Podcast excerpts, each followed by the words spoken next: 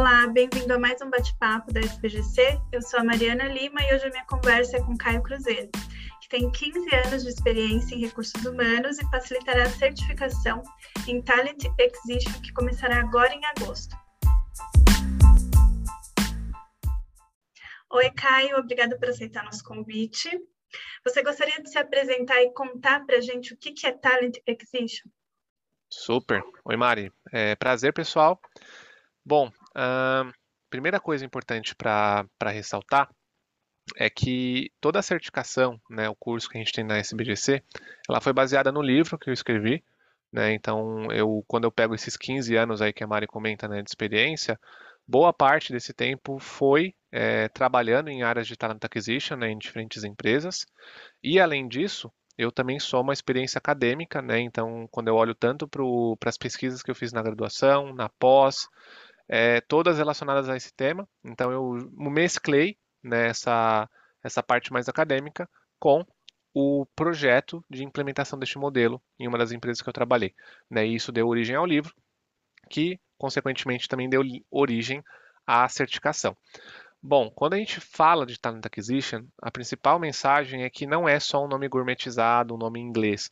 Né? É realmente uma mudança no modelo tradicional de recrutar e selecionar. Porque recrutar e selecionar é justamente isso. Você recruta as pessoas no mercado, você faz uma série de atividades para fazer um filtro né, nos candidatos, e aí você seleciona parte deles, faz um processo seletivo para chegar no candidato finalista.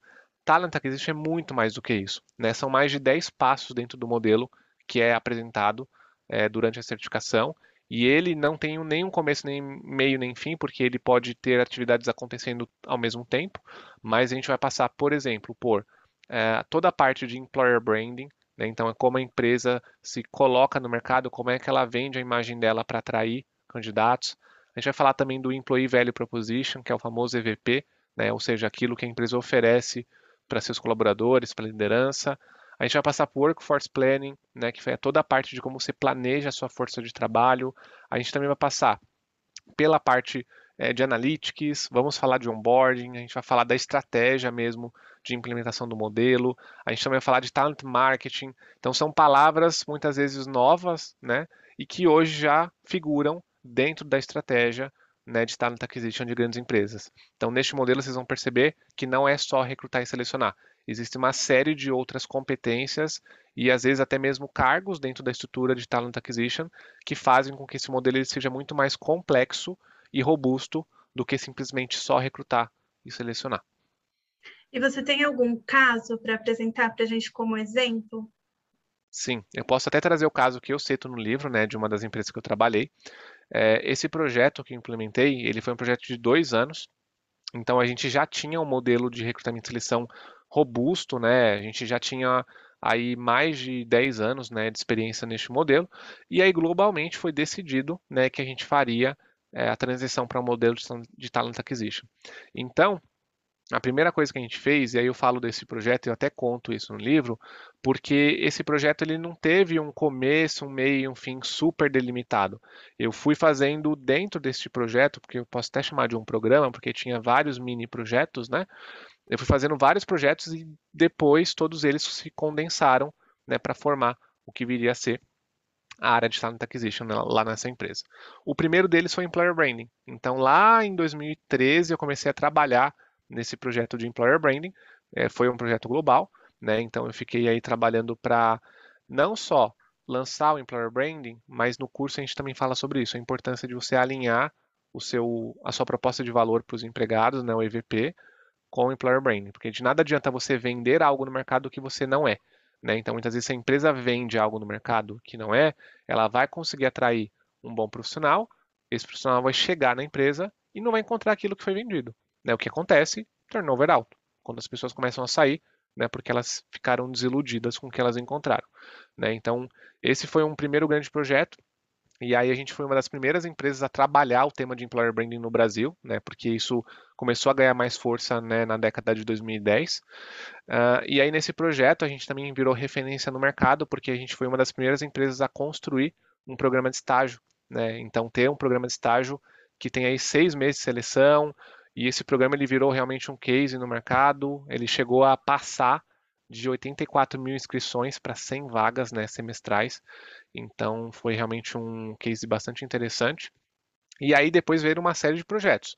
Então trabalhei no business case, né, na construção do que viria a ser a área, apresentei isso para a presidência, né, para a diretoria, contratei equipe, é, entendi quais seria né, o, o, a quantidade média de posições trabalhadas por recrutadores, como é que seria a estratégia de relacionamento com universidades, como é que seria a estratégia do que a gente chama de sourcing, né, que é aquela, aquele profissional que faz um mapeamento de mercado preventivo. Isso é uma coisa que as consultorias sempre fizeram, né, desde os anos 80.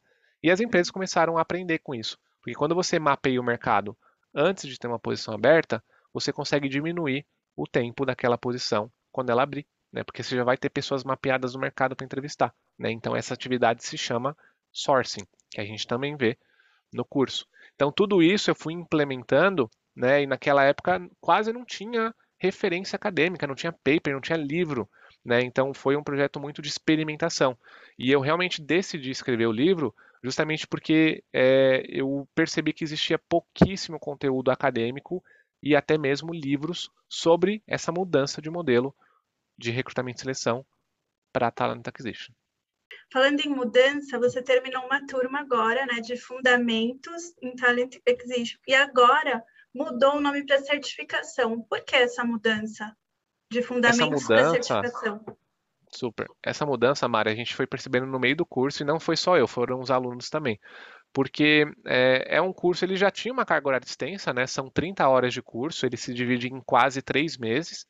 É, e aí, é, uma das premissas que eu tinha colocado desde o começo do curso era ter muito case, muita troca. Tem uma parte mais expositiva, sim, que eu vou expor conceitos, mas o curso ele tem muita troca, ele é um curso muito dinâmico. E no final, né, eu fui construindo, eu acho que isso é muito legal nas primeiras turmas, que a gente tem a possibilidade de construir com base no feedback dos participantes. E eles deram vários feedbacks. E aí, no final do curso, eu implementei também um projeto de final de curso, eles tiveram que apresentar e construir né, esse projeto.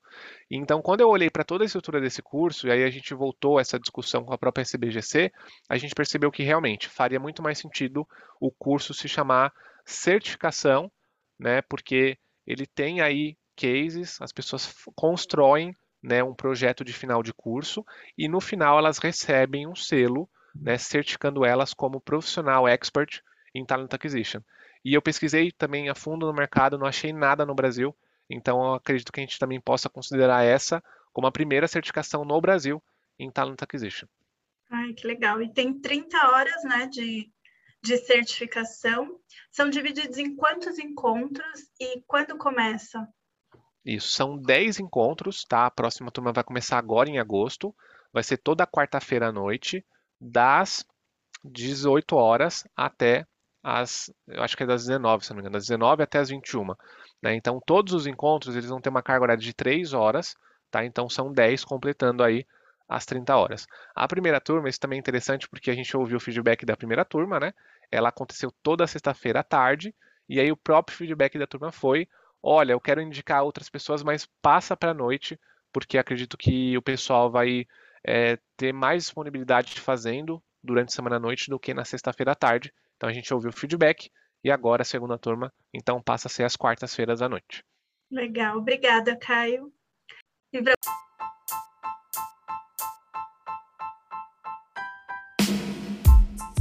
Você que nos ouve ou assiste em alguma plataforma, as inscrições para certificação e para outros cursos ou eventos da SPGC estão disponíveis no site www.spgc.org.br. Até mais!